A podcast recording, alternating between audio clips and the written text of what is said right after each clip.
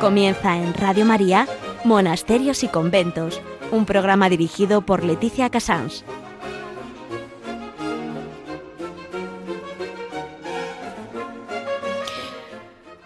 Buenos días, son las 11, las 10 en Canarias, estamos en Radio María y comenzamos Monasterios y Conventos. Hoy eh, tenemos realmente un viaje curioso, corto e interesante. En, en, agenda no tengo nada concreto más que comentarles una cosa muy importante. ¿eh? Fíjense que eh, quise buscar un santo, siempre me dicen, uy, pero no hables de un santo cualquiera. Digo, no, no, es que yo tengo santos a porrillo que no los conoce nadie. Y como vamos a hablar del cister por segunda vez, estuve buscando mujeres del cister y me encuentro tres, así, en esta quincena, ¿eh? no crean que me he recorrido años. Una eh, santa mm, de, de Alicia de Schenbreck, de Bélgica, que fue una mujer excepcional, en Brabante que se celebra el 17. Es eh, Santa Alicia, madre de todas las Alicias del Flandes. Otra santa que es la Santa Ludgarda de Holanda, que imagínense en aquel mundo que ahora lo tenemos como el del comercio y de las flores, que fue insigne por su devoción al Sagrado Corazón de Jesús. Me llama la atención porque eh, acabamos de empezar junio y me llama la atención que nadie sabe hasta qué punto una santa cisterciense ha podido dar tanto valor al Sagrado Corazón de Jesús en Holanda. Y después tenemos una santa nuestra, que es Santa Teresa de Portugal, que estuvo casada, muy felizmente casada, eh, con, con el rey en España. Y después de unos años de casada, pues no, no tuvo hijas, pero no pudo tener un varón. Y mire, el rey la largó y ella, en lugar de tener rencor y dolor, lo que hizo fue volver a la abadía donde ella, de donde ella venía, porque ella realmente la sacó el, el rey, la sacó de, una, de, un, de un monasterio y al su monasterio volvió después de muchos años de matrimonio y sin una gota de rencor, volvió a ser tan, tan generosa y demostró tal grandeza de corazón con todos los demás que daban por hecho que era una santa en vida.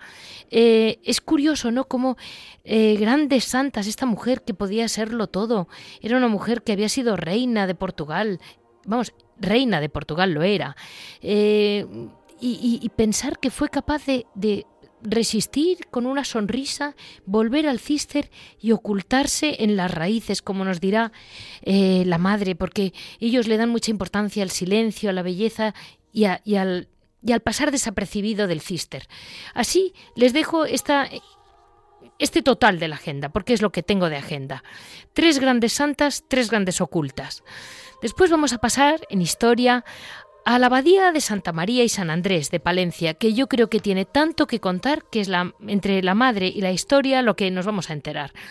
En Hora et Labora nos contarán cómo sobreviven y cómo lo llevan. Y un punto muy importante de esta abadía y es que están dando figuras nuevas o rehabilitando posibilidades de conocer mejor el cister sin sin decir mañana dejo el mundo y soy cisterciense. Una manera suave y al mismo tiempo de conocer a fondo las raíces del cister. Y en Piedras Vivas estará con nosotros Javier Onrubia, que nos contará seguro que mil noticias, porque siempre tiene mil noticias. Esta es la base del programa de hoy. Ya saben que para cualquier comentario o cualquier duda nos pueden comunicar siempre en monasterios y conventos Se lo repito, monasterios y conventos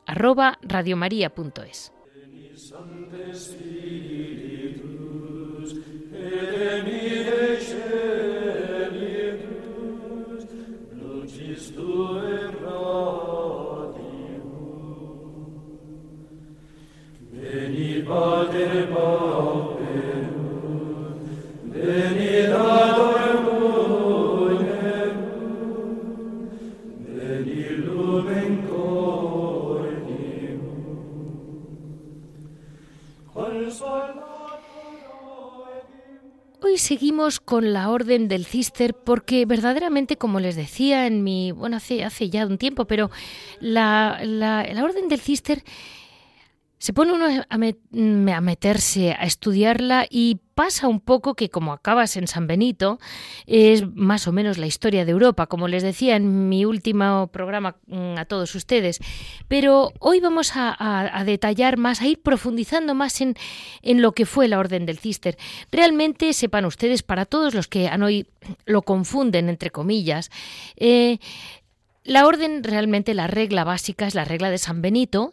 Entonces, históricamente, ya como les decía en, alguna otra ocasión, les he comentado cómo pues, los seres humanos somos como somos y las, mm, las reglas decaen, la gente se acomoda, se hace más blanda. Bueno, total, que siempre surge un santo de la mano de Dios que levanta levanta el espíritu.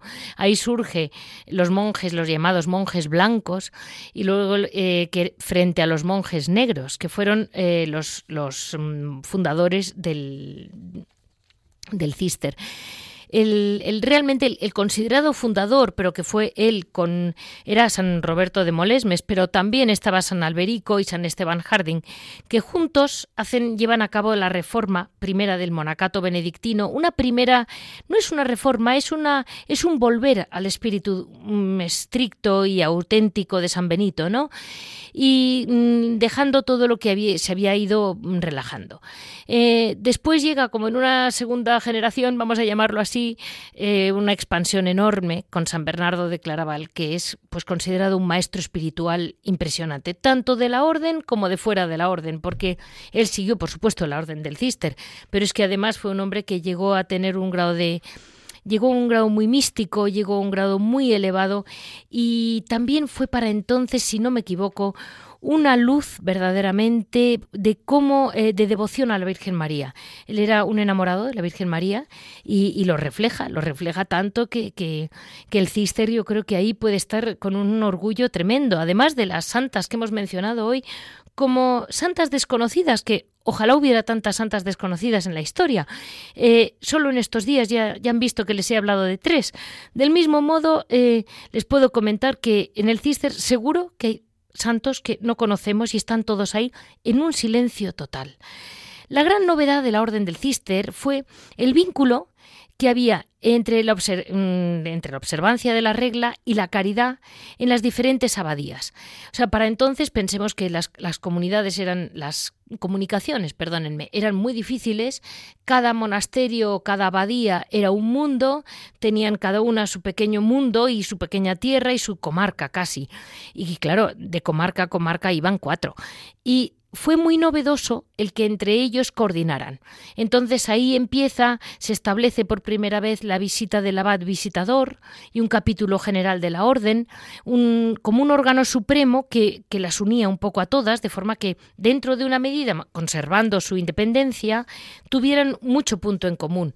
Eh, como les comenté, la Carta de la Caridad fue la que escribió Em, eh, San Esteban Harding, que es considerado un poco el texto clave de la orden en ese momento. Eh, y es la que realmente ha marcado el, el, cister durante muchos durante siglos. Yo diría que más que años, siglos. Mm, surgió, como les decía, en ese intento de recuperarlo todo y de hecho, la verdad es que el cister ha conservado y de hecho conserva, mm, fíjense que hoy en día llama la atención una cierta como coordinación entre distintas abadías de España que yo he visitado, en que la arquitectura, la estética, toda es muy sencilla, muy muy simple. Parece como que si la sencillez hubiera entrado en la iglesia en este siglo, pues no, el cister ya la tenía. Son monasterios muy sencillos y al mismo tiempo en que no falla ni un detalle de la proporción, lo cual demuestra pues que esos arcos como redondos, perfectos, esas, esos patios que no son ni grandes ni pequeños, eh, esos tamaños indican que claramente el, que los construía tenía un orden mental muy claro y, tenía muy clara eh, dónde estaba la belleza. No olvidemos nunca que la belleza está siempre muy unida al bien y a la verdad, y el Cister ha luchado mucho por mantener la verdad. El Cister en España sufrió enormemente con la desamortización de Mendizábal en 1835, en que desaparecen todos los monasterios masculinos, quedan los de religiosas que siempre nos han sacado de tantos problemas, eh, y actualmente hay dos de masculinos y creo que son 18 de religiosas. Hay varias congregaciones del Cister, eh, casi todas están de, mm, digamos, de Madrid para arriba en general. Pero vamos, las más, eh, los, los, de España surge después otra reforma, que es la de los trapenses, pero hoy en día están realmente completamente unidos. Eh, del mismo modo que si ustedes oyen hablar en algún pueblo, en algún pueblo, estos son Bernardas. Las Bernardas es dentro del cister las que se inspiraron más en San Bernardo, que están pues eh, en las huelgas reales, por ejemplo, de San Bernardo, pero son todas eh, cistercienses. Eh, tienen los, los distintos monasterios están mm, siguen muy coordinadas. Yo siempre que hablo con ellas han estado entre ellas unas en visita para aquí y para allá. Tienen sus han conservado perfectamente las figuras que se les pidió que tuvieran y realmente mm, su gran batalla, aparte de recuperar esa vida benedictina, su naturalidad, su sencillez original, mm, además yo creo que ellos luchan mucho por, lo que implica la vida de desierto, mm, de ciudad y escuela, y como desierto el monasterio es un espacio de soledad, un lugar ascético, de combate espiritual y de purificación. Pero fíjense que escribía un beato cisterciense, decía, em, es un texto un poquito largo, solamente les comento una frase que viene a ser, estos desiertos en que habitamos eh, quiso la providencia que tengamos la quietud de la, soledad, sin carecer, no obstante, del consuelo de una agradable y santa compañía. Cada uno puede sentarse solitario y callar, ya que nadie le va a dirigir la palabra, pero no puede decir pobre del que esté solo, porque no tiene a nadie que lo reanime ni lo levante. Vivimos rodeados de muchas personas y al mismo tiempo no estamos en medio del tumulto. Realmente el texto es más largo, pero me parece que mm, explica bastante bien lo que es vivir eh, dentro de una comunidad del Cister en que nunca jamás pierden el norte de que la base es toda la, toda la, mm, eh, Cristo, como, como, maestro constante. Eh, vuelven a la palabra de Dios, mantienen, como eso es de la regla de San Benito, lo tienen todos, pero realmente cómo luchan por mantener Cristo como maestro constante, como maestro de, de, caridad, como maestro de vida, como modo de encajar mm, cada detalle de la vida sin, sin, llamar la atención, que es una cosa de las que realmente llama la atención el cister, es que, es raro encontrar hoy en día eh, grandes estrellas, porque entre ellas realmente no quieren llamar la atención. Está muy encajada y muy regida por la liturgia. Em, la vida cotidiana de la monja se desarrolla de un modo muy regular, que es condición para su paz interior y su silencio, y al mismo tiempo es, eh, decía una frase de estas, de, las madres que vamos a hablar hoy, todo debe llevar a ello y no distraer de ello, de Dios.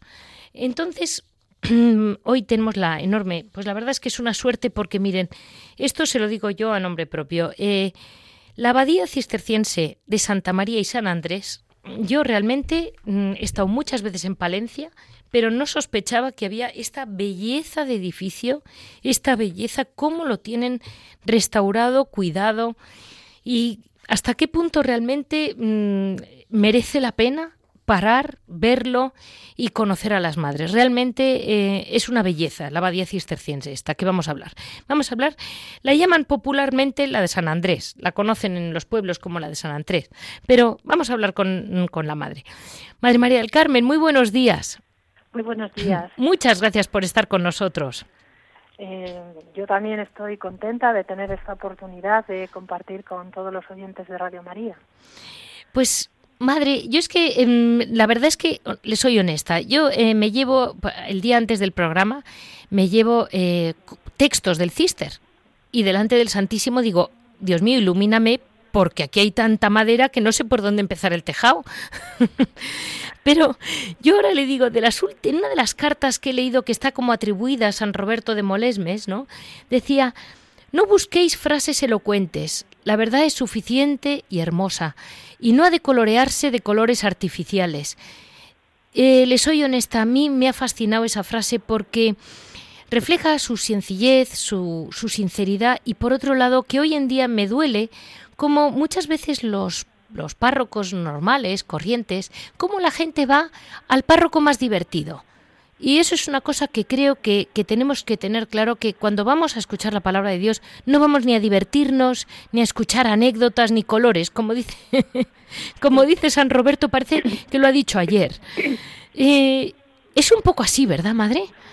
Pues mm, yo estoy plenamente de acuerdo con esa frase de San Roberto, porque la verdad es simple por naturaleza y la hermosura le viene directamente de Dios y no de nosotros. La verdad es transparencia de Dios y por eso no necesita añadidos, ni colores, ni nada. Por eso cuanto más pura, más hermosa. Cuanto más nítida, es más transparente. Y por lo mismo, más deja gozar de Dios.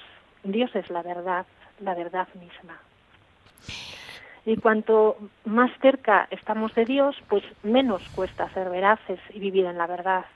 Y a medida que nos alejamos, pues, pues la luz se oscurece y se puede perder el sentido de la veracidad a base de mentir con frecuencia. Y una vez aquí, pues es difícil de enmendar, porque se adormece la conciencia. Claro. Un buen guía espiritual ayuda a no equivocar el camino. Y yo pienso que... Es que por otro lado, madre mía, me da la impresión de que cuando mm, este... Estamos en una época, vamos a llamarlo un poco revuelta, en que no puedes pedirle a una persona joven que se acople al, a lo mejor nuestro bellísimo pan de oro del barroco, pero que no tiene nada que ver con nuestro concepto actual de la estética, por ejemplo. Y, sin embargo hay algo que yo veo en el cister que probablemente esté relacionado con esta verdad, vamos a llamarla pura, como usted decía, transparente, que no es un poco eh, inmanente, no va con el tiempo, ni con las modas, ni con los siglos. Sí, precisamente por eso, porque la sencillez eh, requiere esa descarga de recargas, de, añadidos, y, y, la sencillez es asequible a todos. Sí. Y yo creo que esas facetas hace que la sencillez sea algo de todos los tiempos algo que la gente mm, puede ver y puede valorar siempre y, que al mismo tiempo pues mm, es parte del espíritu cisterciense mm, en toda su plenitud, o sea, cister es por antonomasia sencillez. Sí, es así, es así. Y la sencillez no crea que es fácil, ¿eh, madre? No, nos cuesta, es como si naciéramos llenos de, no, sí, tendemos, tendemos a, a, recargarnos. Sí, sí, sí. Un poco, mm, supongo que es a raíz del, pecado original, tendemos a ocultar, a, a tapar, a, a defendernos, a, no. A medida que te acercas a Dios, que te acercas a la verdad, te acercas a la sencillez. ¿Por qué? Porque no necesitas ocultar nada, no necesitas mm, eh, cambiar las cosas, colorearlas, no, son como son las aceptas, las asumes y procuras seguir ese camino porque es el que te acerca a Dios. Y mire, madre, una segunda pregunta. Me leía usted el otro día unos versos que se los vamos a leer a nuestros, a nuestros oyentes. Eh, les comento que es un verso corto, pero escrito por un amuno que tampoco es que fuera precisamente un monje, pero cómo él desde lejos supo entender algo que a mí me admira mucho y que mm, eh, todo lo que es la regla de San Benito, sobre todo los de, en el cister yo lo veo muy claro. Léanoslo, madre, el del tiempo. Eh, decía este, este poeta, felices aquellos cuyos días son todos iguales. Lo mismo es un día que otro. Un año lo mismo que un mes. Han vencido al tiempo, viven sobre él y no sujetos a él. Eso, madre, es que me pareció mm, tan, mm, tan bonito porque eh, hay algo que a mí muchas veces me preguntan. ¿Y tu hija, mm, sabe que tengo una hija carmelita descalza, no sale? Y digo, no, ni sale ni viaja.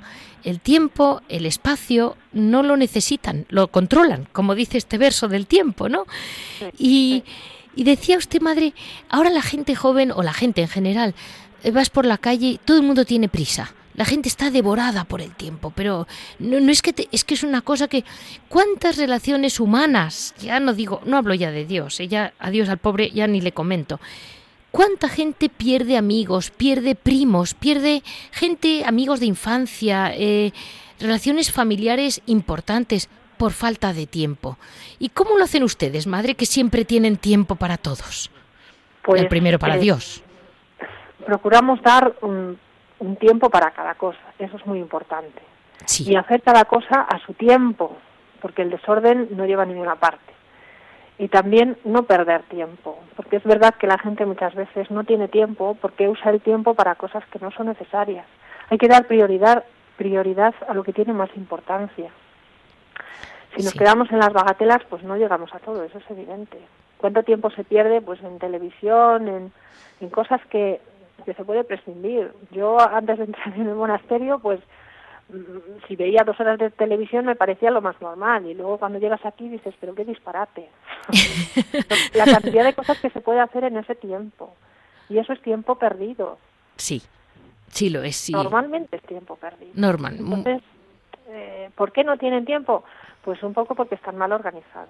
Otro poco porque eh, sus prioridades no son las que debieran, incluso ya como personas, lo que decimos. Hay que dar prioridad a las relaciones humanas, antes que, que haber un programa de televisión o no sé sí. o otro tipo de cosas yo qué sé sí que se puede hacer deporte o se puede hacer ciertas cosas pero no se puede dar una prioridad a eso de manera que, que te quite lo más importante como son las relaciones humanas. que no vayas a ver a tu abuelo a un asilo. Claro. Que no vayas a ver a tu primo enfermo.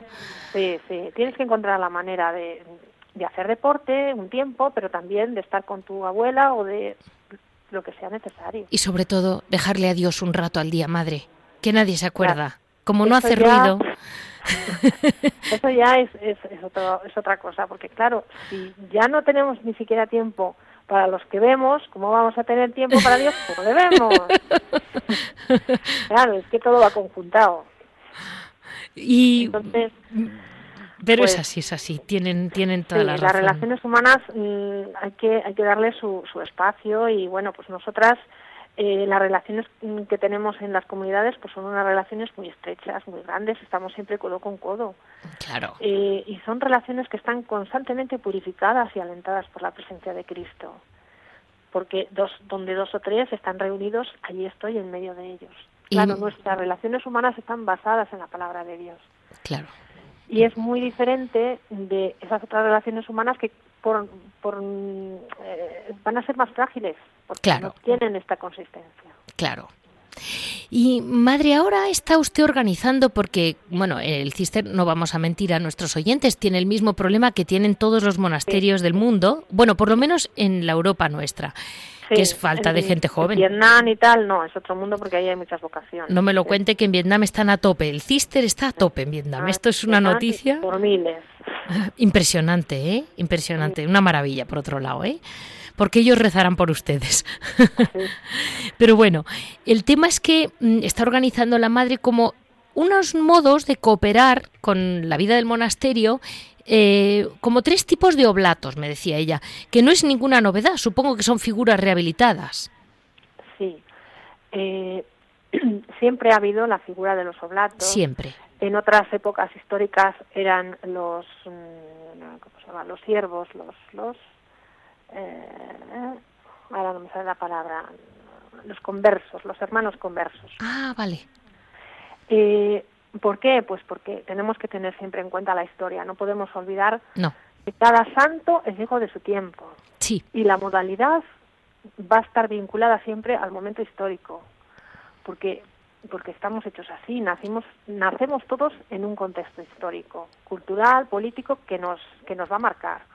Entonces, ha habido momentos en que ha habido esos hermanos conversos que eran necesarios para trabajar las tierras y se han santificado así, con un trabajo más duro, más, eh, más profundo, menos tiempo de oración, pero también oraban, claro, porque la oración es importante para todos. En mayor o menor medida hay sí. que hacer oración. Sí.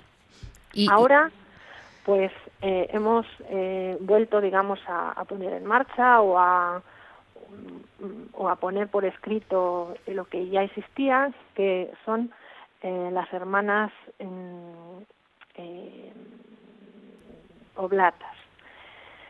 Las oblatas eh, son mm, mujeres, en nuestro caso, puesto que somos monjas, que quieren establecer un vínculo con la comunidad.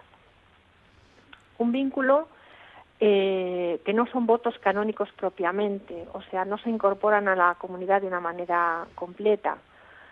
Eh, y esto, pues, es importante en el momento en que vivimos porque hay muchas personas que el hecho de pensar en, en un compromiso definitivo, pues les asusta. Sí. Porque la sociedad de hoy pues es muy frágil en ese sentido. Es frágil para asumir un matrimonio que esté por vida, para asumir una vida consagrada que esté por vida, es frágil en ese sentido. Entonces, para que haya personas que puedan asumir estos compromisos, pues digamos que pueden hacerlo por pasitos. Entonces, eh, las oblatas seculares y regulares, pues son eh, mm, formas de estar vinculadas a la comunidad. Entendido.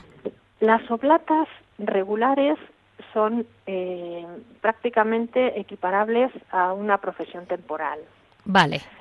Iniciarán primero la andadura pues con una experiencia, estarán un tiempo, nos conocerán, verán si realmente eh, nuestro carisma y nuestra espiritualidad mm, les da respuesta a lo que ellas necesitan, a lo que ellas están buscando. Y después de un tiempo de experiencia, mm, ya de mutuo acuerdo, pues la comunidad les puede admitir a hacer una prueba. Una prueba de un año, viviendo con nosotras, estando con nosotras, eh, asumiendo nuestra espiritualidad, aprendiéndola, viviéndola en la práctica y después al cabo de ese año, si se encuentran preparadas, si ven que es lo que están buscando, pues pueden hacer una promesa de obediencia a la abadesa. Entendido. Que simplemente las obliga en conciencia. Aquí no hay votos canónicos de ninguna clase. Vale. En la práctica funcionan como una profesa de votos temporales. Entendido es un, es un, en un tiempo siempre de un año, siempre es temporal, en un año y se puede renovar siempre que se quiera. Y en esto tienen la ventaja de que cuando quieran pueden terminar o cuando si se ve que, que no, por lo que sea, no deben de continuar, pues se les dice con unos días de anticipación, pues mira, terminamos. Y esto pues... Eso está muy mm, bien, madre, está muy bien, porque de algún modo hay mucha gente que puede querer acercarse, pero tampoco tiene tan claro que pueda romper mañana con el mundo. claro. Sobre todo puede haber personas, y que las hay, pues muy rotas, que quieran rehacer su vida eh, dentro de, un, de una espiritualidad, dentro de, de, una verdadera conversión de vida. Sí. Y esto pues les puede dar oportunidad pues para rehacer su vida, para ser felices, porque mientras no conoce, o sea, no podemos amar una cosa que no conocemos. No. La vida contemplativa no se conoce. No se conoce, no. Se conoce muy poco y se conoce a veces muy mal. La información que se tiene muchas veces es equivocada. Sí, sí. Entonces es una oportunidad de abrirnos, de que nos conozcan, de que sepan cómo vivimos, cuál es nuestro carisma y de que puedan ellas eh, asumir eh, esa espiritualidad, vivirla y, y, estar con nosotras. Que luego esta, profe, digámoslo así, esta profesa de votos temporales pues está un tiempo, unos años o un año o dos, lo que sea, y dice, pues quiero hacer unos votos canónicos, quiero realmente incorporarme a la comunidad con plenos derechos y con plenas obligaciones, pues lo puede hacer. Siempre se puede saltar de, una casilla a la otra. Entendido. sí, claro, porque son maneras maneras de, de, poder llegar a, a vivir el espíritu con toda plenitud. Y las, las oblatas seculares serían aquellas que también hacen un voto de obediencia a la abadesa, eh, pero continúan como seglares. Las oblatas regulares llevarían el hábito de las, de las profesas temporales, eh, la capa blanca y el escapulario negro y, velo blanco, y las, y las oblatas seculares se vestirían siempre de seglares. Entendido. Tanto dentro como fuera del monasterio. Las oblatas eh, regulares sí que pueden eh, fuera del monasterio y de seglar. Tampoco es inconveniente porque de hecho no tienen votos canónicos. Entendido. Las oblatas eh, seculares pues hacen igualmente una promesa de obediencia a la abadesa, eh, pero no tienen, digamos, tanto compromiso, continúan siendo seglares. Entonces esto sería para personas que a lo mejor pues ellas tienen su trabajo fuera, trabajan dos días a la semana o tres, tienen sus ingresos propios que van a continuar siendo suyos, el monasterio ahí no se mete para nada, se pagan su seguridad social o, lo que sea. Y porque siguen siendo en ese sentido independientes completamente. Simplemente a través de, ese, de esa promesa de obediencia se vinculan a la comunidad en el sentido de vivir la espiritualidad cisterciense en la medida de sus posibilidades como, como seglares y el tiempo que, les reste, que no tengan que estar en su trabajo y demás, pues están en el monasterio, viven en el monasterio, trabajan en el monasterio y participan de la vida y de la espiritualidad del monasterio. Pues madre, le hago una última pregunta que es, eh, me, decía, me decía usted, una, una, definición que me ha parecido que está muy bien, así, muy gráfica. Como me decía usted, una imagen vale más que mil palabras y tiene razón. Eh, hay veces que solo con imaginarla, eh, como la vocación y la vida contemplativa son como las raíces de un árbol. Es una imagen muy elemental, pero muy profunda, porque explíquesela usted, que me la explicó muy bien. Pues, eh, Ustedes no, se las ve, no se las oye, pero un árbol alto y vistoso, lleno de flores o de fruto, si no tuviera unas grandes raíces bajo tierra que nadie las toca, se caía. Sí, eh, la raíz mm, viene muy bien para entender lo que es la vida contemplativa porque es una cosa que no tiene brillo, que no tiene belleza, que está muy oculto, que crece hacia el interior. Eso. Hacia abajo es que dice, pero ¿cómo puede crecer hacia abajo? El árbol tiene que, crecer hacia arriba, sí, el árbol todo entero hacia arriba, pero las raíces hacia abajo. y si no hay raíces, se cae. Claro, ¿por qué? Pues porque la dinámica de la raíz es otra. Sí. ¿Y por qué es otra? Porque para que coja los nutrientes de la tierra, tiene que ser así. Qué curioso, ¿eh, Para que se coja eh, la espiritualidad mm, directamente de la oración, tiene que ser así. En silencio, en recogimiento, en oración, hacia abajo, hacia el interior. leía yo este, este último libro del cardenal Sara que habla es eh, la fuerza del silencio, se llama, está muy inspirado en todo lo que es la contemplación, ¿no? Y decía, muchos hombres están deseando hacer, pero lo más importante es ser. Y yo en esto que me está diciendo de las raíces es un poco eso, ¿no? Es como el ser en Dios. Claro, ahí está. Es que mm, aquí das prioridad a ser y a ser en Dios. Sí. Porque si no hay este ser, el árbol no puede tener flores, no puede tener frutos, no puede tener esa belleza que tiene y no puede crecer. Sobre todo no puede crecer porque no le llega eh, los nutrientes de la raíz. Entonces, eh, entender un poco eso es entender un poco la vida monástica. De hecho, el concilio dijo, es cierto que las necesidades pueden ser muy apremiantes de cara a la evangelización y al anuncio del Evangelio y al estar en primera fila, pero la vida contemplativa tiene que ser lo que es, hacia abajo, tiene que ser raíz. Por fuerte que sean las necesidades, tiene que continuar donde está, no puede salir afuera. Porque si una raíz sale afuera, ¿qué ocurre? Se muere la raíz y con ella todo el árbol. Sí. La raíz tiene que coger los nutrientes dentro. Sí. Y ahí entra Dios, porque entra, Él sí que entra. porque todas ustedes son como edificios inamovibles, yo les veo. Y las piedras vivas. Las madres mayores, madre, las hermanas mayores, cuando se ve una hermana que lleva, pues eso, muchos años en un monasterio, se les ve una templanza que dices, esta mujer yo ahora le quiero convencer de cualquier cosa y es que no la convenzo de nada. No. es que sabe lo que quiere, pero vamos, mejor que nadie. Sí, pues mire, sabe lo que quiere y quiere y quiere aquello que vive. Es impresionante, es impresionante. Pues mire, yo se lo comento a nuestros oyentes que hemos tenido la suerte de poder hablar con la abadesa del monasterio mm, eh, de la abadía cisterciense de Santa María y San Andrés. Otro día nos va a explicar la abadesa que tanto sabe la diferencia entre abadías, prioratos, porque me lo preguntan mucho, ¿sabe, madre? Y son detalles, pero o no son detalles. Mm, todo tiene su, su, sitio. Y les recuerdo que hemos hablado con Palencia, este monasterio merece la pena verlo para todos los que van de cara al norte, que recuerden este verano que hacer una paradita, mm, están ustedes cerca de la ciudad de, de, la ciudad de Palencia, ¿verdad? Bueno, estamos a 90 kilómetros de la capital. Vale, ¿y hacia dónde están, madre? Estamos eh, a 8 kilómetros de Alar del Rey. Sí. Que es la población así más, mm, señalada porque tiene el canal y demás. Y bueno, pues. Y, a 5 kilómetros de Prádanos de Ojeda. Perfecto. Que es pueblecito, que es lo que está más, más cerca de aquí. Y decir a los oyentes que el monasterio mm, es impresionante, pero no lo van a ver hasta que no lo tengan delante, porque está hecho en un valle, en la, en la hondonada de en la parte más honda de un valle, lo hacían así pues para evitar salteadores, maleantes y demás, y bueno, pues es que hay veces que llegan y dicen, es que no se ve nada, hasta que no den la última curva no van a ver nada. Muchísimas gracias, madre. Damos a paso dentro de un momentito a su propia abadía para que nos cuenten ustedes de qué vive el monasterio.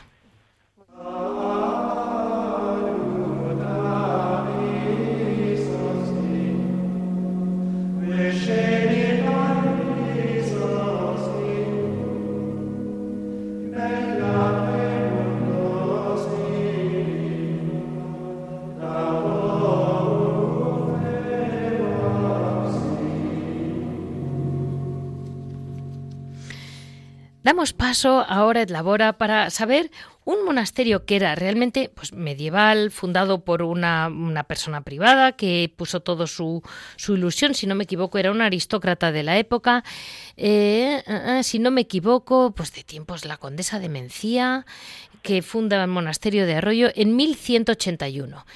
Ya de entrada tenemos que dar gracias a esta comunidad que nos mantiene estos edificios, porque el edificio es una belleza, se lo repito otra vez, porque realmente merece la pena. Pero claro, eh, lo primero que hay que tener es piedras vivas, gente joven y eh, y, la imaginación que tienen ellas para sacar adelante. Tienen su hospedería, como suelen tener los, las, en, la, en la Orden del Cister muchos monasterios. Cuéntenos, madre. Sí, pues en, la hospedería mm, tenemos un poco mm, dos, dos secciones en la hospedería. Una hospedería externa y una hospedería interna. La hospedería interna estaría reservada un poco pues para familiares de las hermanas, más que nada, para algún compromiso que podamos tener de algún sacerdote o de algún bienhechor de la comunidad. Sí. Y la hospedería externa eh, son unas casas rurales eh, que hay habitaciones que se pueden alquilar de manera individual y después también hay un albergue para peregrinos. Eh, nosotras eh, nos vamos a abrir ahora este año de, una manera pues única y nueva al voluntariado, porque claro, todo esto, como somos poquitas, pues muchas veces no damos abasto a, a todas las necesidades. Entonces queremos mm, hacer una llamada a, chicas mm, que puedan estar interesadas en, estar con nosotras unos días, un tiempo, y al mismo tiempo que nos conocen a nosotras, conocen la espiritualidad cisterciense, nos ayudan como voluntarias, también eh, pueden tener esta bonita experiencia de estar en un lugar que la verdad es único. Eh. Y al mismo tiempo que nos ayudan, pueden ellas percibir nuestra espiritualidad y, bueno, pues pues plantearse a lo mejor una vocación a la vida contemplativa o simplemente con que crezcan como cristianas ya nos damos por contentas. Es lo que llaman la experiencia monástica, que si no me equivoco tienen fechas, ¿no? Como del, del 9 de junio al... No me acuerdo. Eh, sí, ahora vamos a hacer una experiencia monástica. Justo. estamos abiertas a, unas chicas que se han querido apuntar. Sí y, que van a venir ahora del, del 9, del próximo, de mañana no, el próximo viernes eh, del 9 al 13 de junio. Sí, justo. Y bueno, pues estarán un poco con nosotras, compartirán nuestro trabajo, nuestra oración, nuestra nuestra comida, estarán con nosotras un poco en todo, verán cómo vivimos, cómo estamos, cómo nos movemos. Y, y a partir de ahí pues que pueda a través de este contacto surgir eh, el que puedan abrazar una posible llamada del Señor. Madre, y para eso tienen que escribir a monasterio arroba...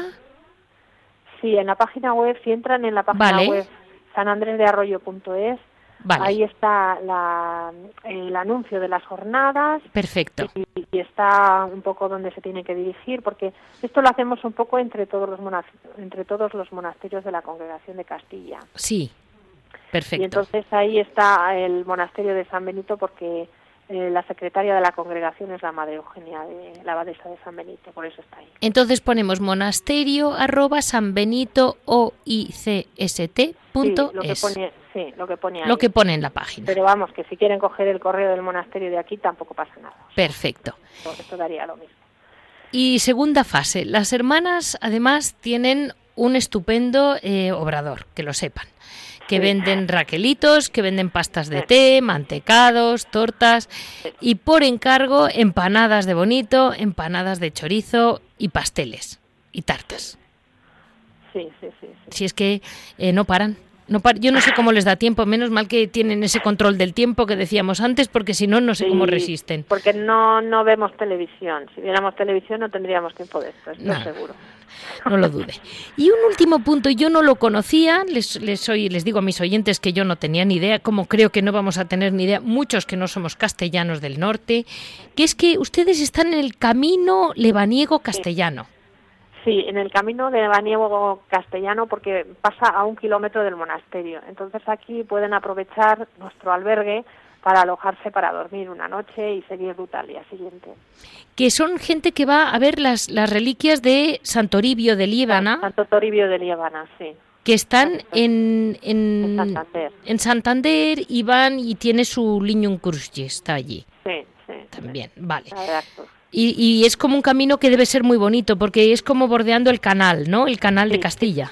Sí, sí, sí. El canal a lo mejor es un poquitín monótono porque es, mm, son como eh, dos días y medio en bicicleta y como cuatro o cinco días a pie o tal. El canal a lo mejor es un poco monótono, pero hay zonas que son muy bonitas. Debe ser precioso. Sí, sí. Es, es un camino que está bien. Es un camino que está bien. Pues toda la zona de Cantabria es una preciosidad. Y la parte de Castilla, bueno, también hay que tener su imaginación porque eh, pasar por Castilla eh, cuando las, los trigos están verdes o cuando los trigos están amarillos, tienen su encanto también. Sí que lo tiene, sí. Castilla, de alguna manera, eh, no sé, yo lo encuentro una tierra muy curiosa, muy espiritual de alguna manera. A mí me impresiona cómo gente salida de allí luego era capaz de irse al mundo tropical y controlar todo aquello. Yo les admiro porque digo, este hombre no ha visto un árbol en la vida, porque aquí no hay un árbol, ¿cómo es capaz de controlar una selva? Pero yo creo que Dios les ayudó muchísimo, ¿eh? somos un pueblo muy privilegiado. y conocemos poco Castilla la Vieja, conocemos muy poco el norte de Castilla, y merece la pena, merece la pena porque, porque de ahí han salido, aparte de muchísimos santos, una gente alucinante, madre. Es que yo no sé de dónde. Usted dice que hay que tener imaginación. Yo no sé si es que nacían con otra mochila distinta, pero allí no se ve nada. Pero ellos veían de todo. Pues mire, Madre María del Carmen, eh, les vuelvo a comentar a nuestros oyentes que no olviden mm, la, abadía cisterciense de Santa María y San Andrés, eh, que tienen, como ven, unas puertas abiertas por parte de las madres, que tienen mucho interés en, en poder desarrollar mm, distintos, digamos, niveles, lo que cada alma mm, vaya pudiendo permitir a cada persona, ¿no? Y, seguro que es para unos días de paz, eh, es impresionante. Eh, así es como se lo dejo. aquí todo el que viene, mm, nada más que llega, lo nota. Claro que sí. Esto es inmanente al espacio que nos rodea. Por supuesto. Aquí es, el canto de los pajaritos y el, ruido de la fuente del claustro y nada más. Y la belleza, porque es un sitio espectacular. El patio es precioso, el claustro con al, al hecho del, silencio ah, y, de, la paz, o sea, es un sitio que transmite paz porque no hay estamos en pleno campo. Sí. Pues muchísimas gracias, Madre María del Carmen, y para cualquier cosa ya sabe que aquí estamos siempre para usted, Radio María. Vale, pues muchas gracias y un saludo para todos los oyentes.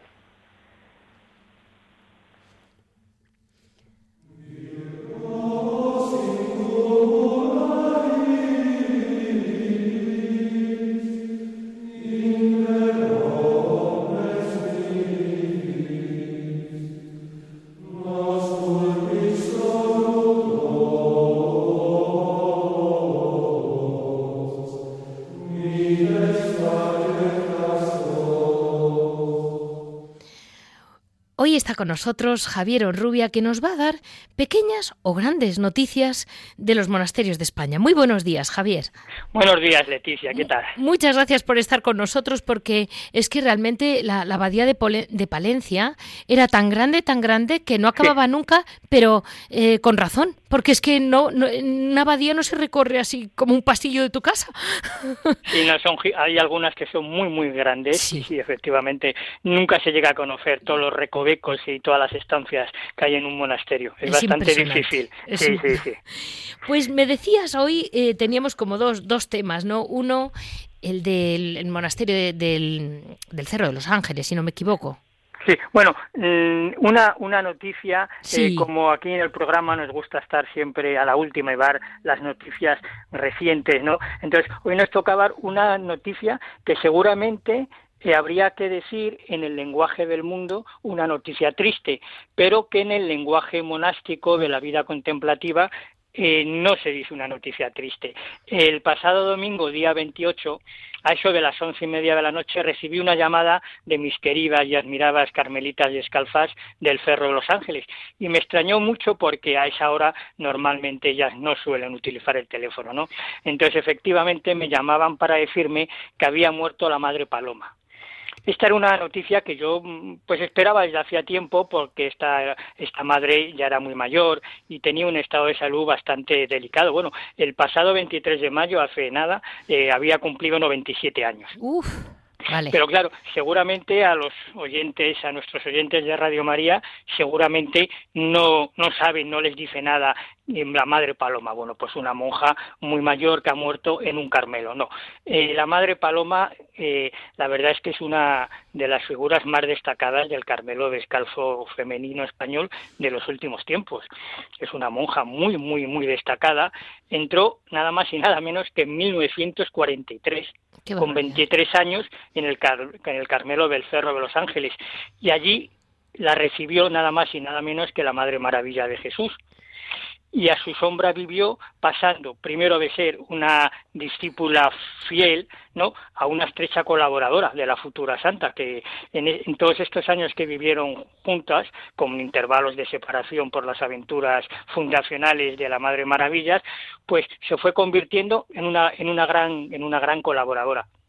Entendido ¿no? y por eso por eso es por eso es muy importante no y a mí me gustaría que el, el tiempo que tenemos eh, fuese una especie de pequeño homenaje porque ella representa lo que es el trabajo escondido de una monja, una monja de clausura. La madre, la madre Paloma era de la familia Aguirre Carcer, una familia de, de, diplomáticos, y en cuanto entró en el claustro destacó por, aparte de por sus virtudes religiosas, por tener una mente privilegiada, tenía un sentido del humor, vamos, grandísimo, y una gran facilidad a la hora de escribir como buena carmelita descalza, pues esos, los frutos los producía en la soledad y el silencio de su celda, alejada pues de todo lo que es el protagonismo y el reconocimiento público.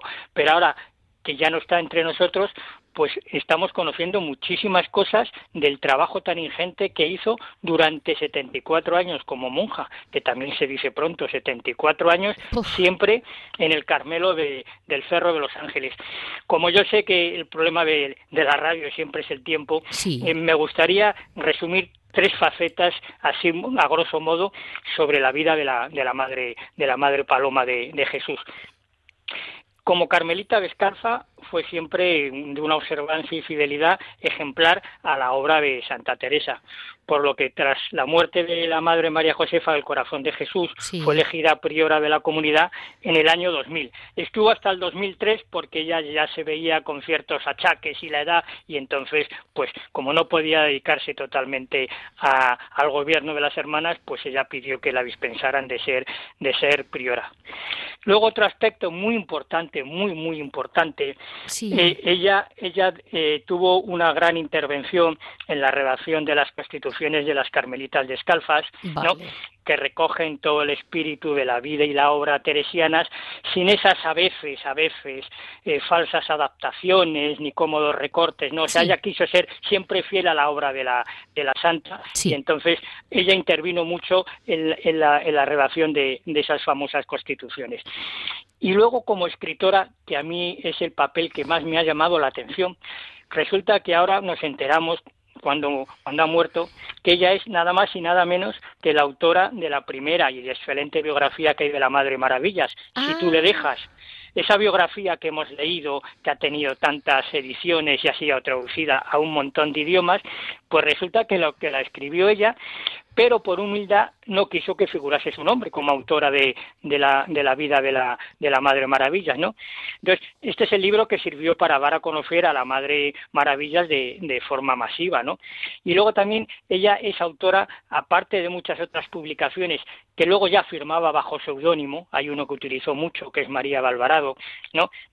Yo destacaría dos. Qué curioso, ¿eh? Sí, sí, ella o, no firmaba o utilizaba seudónimos para que no supiese nadie quién era, quién lo había hecho, quién lo había escrito, porque no quería figurar ni, ni que nadie acudiese a ella pidiéndole información o datos, no, ella quería estar ahí en su celdita, recogida, eh, como decía, y otros dos grandes libros que yo recomiendo, se pueden, se pueden, están en, en, el Cerro de los Ángeles a disposición de quien los quiera, Lámpara Viva, que es una historia de la fundación del Cerro de los Ángeles y el Carmelo por, por parte de la Madre Maravillas, y luego Teresa la Grande, que es una, una delicia de biografía de Santa Teresa, pero dirigida a los más jóvenes incluso a niños, ¿no? Es una, es una biografía muy bien contada, ¿no? Porque tenía muy buena pluma, muy bien contada, pero dirigida a un público infantil. O sea, no en plan académico ni muy estudioso, sino yendo al cogollo, al meollo de, las, de la vida y la obra de, Santa Teresa. Mira, Javier, yo creo que hoy en día más que infantil, ¿eh? nos llega muy lejos, porque si los conocimientos son cero, me parece a mí que una cosa que va, al, que va al grano y es fácil de leer, me parece a mí que ya no es solo para niños, sospecho. Sí, sí, yo creo, sí, sí, me parece, efectivamente, estoy de acuerdo contigo porque es una, es una información muy básica, muy primaria, pero claro, cuando no hay ninguna base, pues, pues la verdad que efectivamente.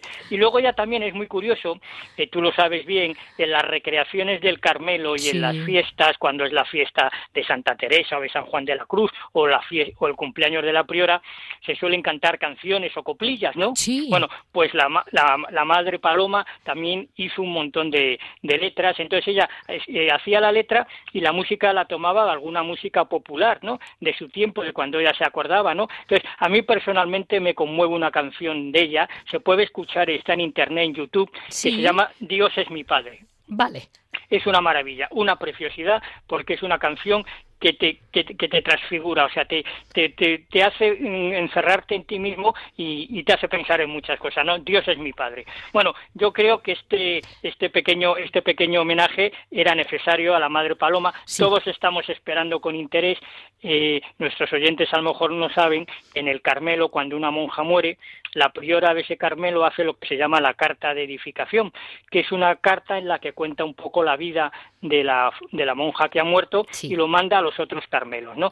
Entonces, pues yo estoy esperando con mucho interés la carta de edificación de la Madre Paloma porque vamos a descubrir, pero muchísimas cosas de ella que hasta la fecha pues no, no se sabían, ¿no? Bueno, y luego ya para terminar, el lunes 29 fue el funeral en la iglesia del Cerro, que lo presidió el cardenal Rouco y el obispo auxiliar de Getafe, don José Rico Pavés, y con celebrado por un montón de un montón de sacerdotes, ¿no?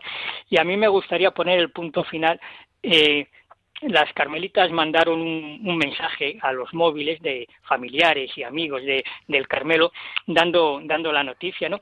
Y a mí me gustaría que las últimas palabras dedicadas a la Madre Paloma fuesen las como empezaba ese, ese correo que mandaron las carmelitas descalzas, ¿no? Que decía, se nos ha ido al cielo la Madre Paloma. Vale. Yo, yo creo que es el mejor resumen y el punto final que se podía poner a, este, a, esta intervención mía hoy. pues muchísimas gracias, Javier, porque yo te quería preguntar a ti. Sí, sí resérvamelo porque me parece que vamos a terminar junio con él, pero es que eh, sabías mucho sobre la Guardia de Honor del Espíritu Santo, perdón, del Sagrado Corazón de Jesús.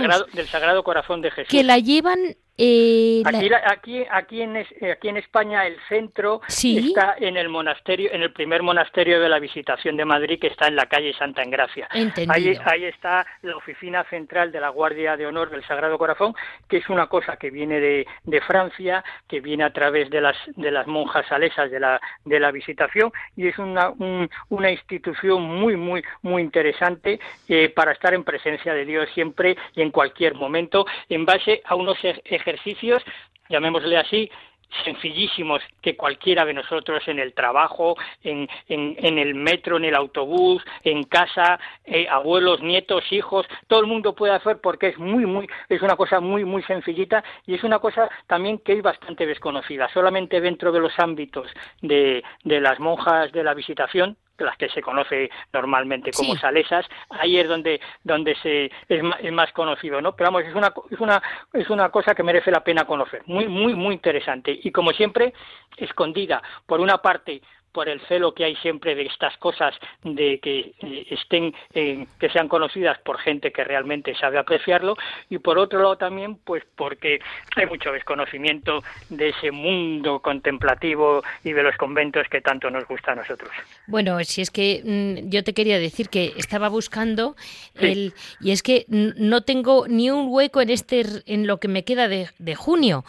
Y para pertenecer a la Guardia de Honor ¿Qué les podemos decir a nuestros oyentes? Que si quieren que llamen al monasterio de la Visitación primero, ¿no? El de, el de Santa Engracia. Vamos, en, la oficina central para España está en el monasterio de Santa Engracia, el primer monasterio de la Visitación. Pero en cualquier monasterio de la Visitación, que a lo largo de nuestra geografía, ahí pueden dar información sobre qué es la qué es la guardia la guardia de honor, ¿no? Por ejemplo, eh, para haciendo un resumen bastante grande, pero para que nuestros oyentes sepan lo que es, ¿no? Pues es, asociarse a los miles y miles de personas que a una hora determinada que tú puedes elegir a lo largo del día, durante una hora, por ejemplo, pues mm, suponte a las, a las 12 de la mañana, a la hora del ángelus. Pues a, las a las 12 de la mañana eh, tú haces una pequeña oración y haces un alto en tu camino y mentalmente recuerdas alguna intención y recuerdas eh, la obra de la obra redentora de Jesús y recuerdas algún algún episodio evangélico de su vida y tienes presente siempre en ese momento el Sagrado Corazón de Jesús. Entonces, a lo largo de esa hora, pues con que tengas unos instantes y X veces eh, recuerdes al Sagrado Corazón, esa es la obra. En eso consiste, en eso consiste la obra a grosso modo, ¿no? Perfecto. Entonces tú eliges, tú eliges la, la hora, la hora del día, ¿no? Entonces que no piense nadie que es estar toda la hora, no, no, sino simplemente que es una cosa tremendamente sencilla, o sea, decir, en las 24 horas del día, ¿no? Que, tenemos a nuestra disposición durante una hora, eh, tres o cuatro veces, es decir, voy a, voy, a, voy a pensar en el Sagrado Corazón y le voy a ofrecer esto.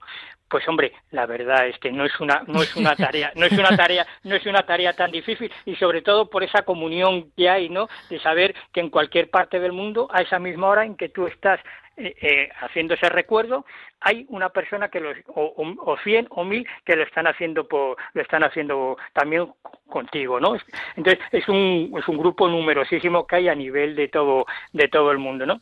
Luego hay eh, otras celebraciones comunitarias y eso, pero vamos que lo, lo principal es eso, o sea, es una cosa muy sencilla y se puede hacer, pues eso, estás trabajando y pues tener un momento. Yo siempre digo lo mismo, igual que hay gente que hace un alto en el camino para fumarse un cigarrito, pues se puede hacer un alto en el camino para acordarse del Sagrado Corazón y es más productivo y más bueno para la salud que el fumarse el cigarrito cuando vas cuando cuando vas en el, cuando vas en el metro o vas en el cercanías no pues yo me fijo mucho y la gente va con sus móviles con sus juegos y eso digo si me gusta pensar que siempre hay alguna persona a lo mejor que está haciendo que está haciendo ese momento de recuerdo que trae a su presencia al Sagrado Corazón no entonces siempre siempre hay cuando vas por la calle paseando cuando estás en la en la cola en el súper en la cola de la caja para pagar. O sea que que oportunidades hay muchísimas, ¿no? Muchísimas, muchísimas, muchísimas, ¿no? Entonces, yo creo que es una cosa muy bonita, muy poco, muy poco conocida, muy poco conocida, ¿no?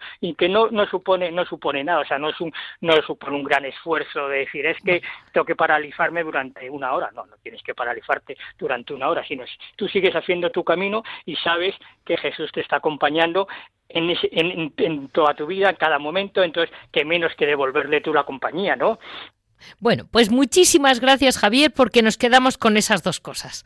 lo que ha sido una vida santa y cómo, cómo dar un pasito. Efectivamente, un pasito, un pasito más en este largo camino. Muchas gracias, Javier. A Leticia, buenos días. Adiós, adiós, gracias. Así, en Piedras Vivas, nos despedimos de Javier Onrubia hoy. Hasta el próximo programa que, como ven, siempre tiene noticias y mucho que contar de nuestros monasterios.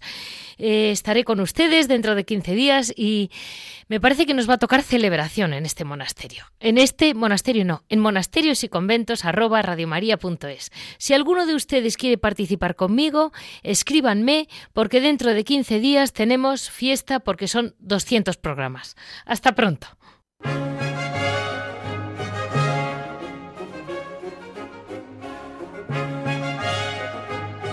Han escuchado Monasterios y Conventos, un programa dirigido por Leticia Casans.